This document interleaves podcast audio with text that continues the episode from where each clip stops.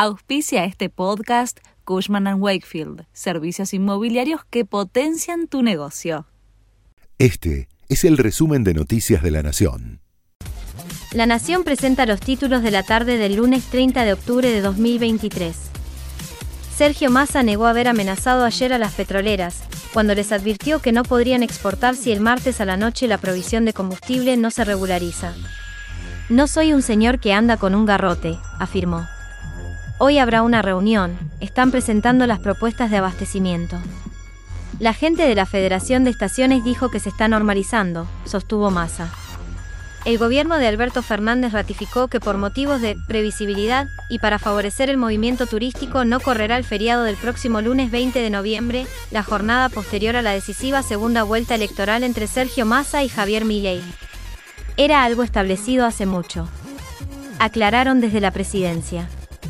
No podemos desarmarle la vida a la gente que ya tenía reservado y pagado su salida.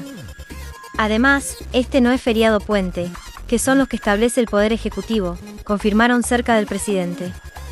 Este lunes se cumplen 40 años de las elecciones del 30 de octubre de 1983, que marcaron la vuelta de la democracia a la Argentina. En ellas triunfó Ricardo Alfonsín, que se convirtió en el primer presidente democrático luego de la última dictadura. En ese entonces la fórmula Alfonsín Martínez obtuvo más del 51% de los votos.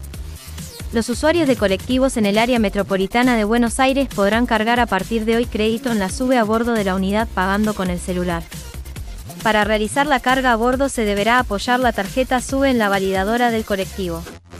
En ese caso, previamente el usuario debe ingresar dinero a la tarjeta a través de su home banking o billeteras virtuales. Finalizaron las obras en la estación Retiro y confirmaron la fecha en que el ramal Mitre Mitre volverá a hacer el recorrido completo. Será el próximo lunes, cuando estén habilitados todos los andenes de la terminal de Retiro que están pendientes de inaugurar. Este fue el resumen de Noticias de la Nación.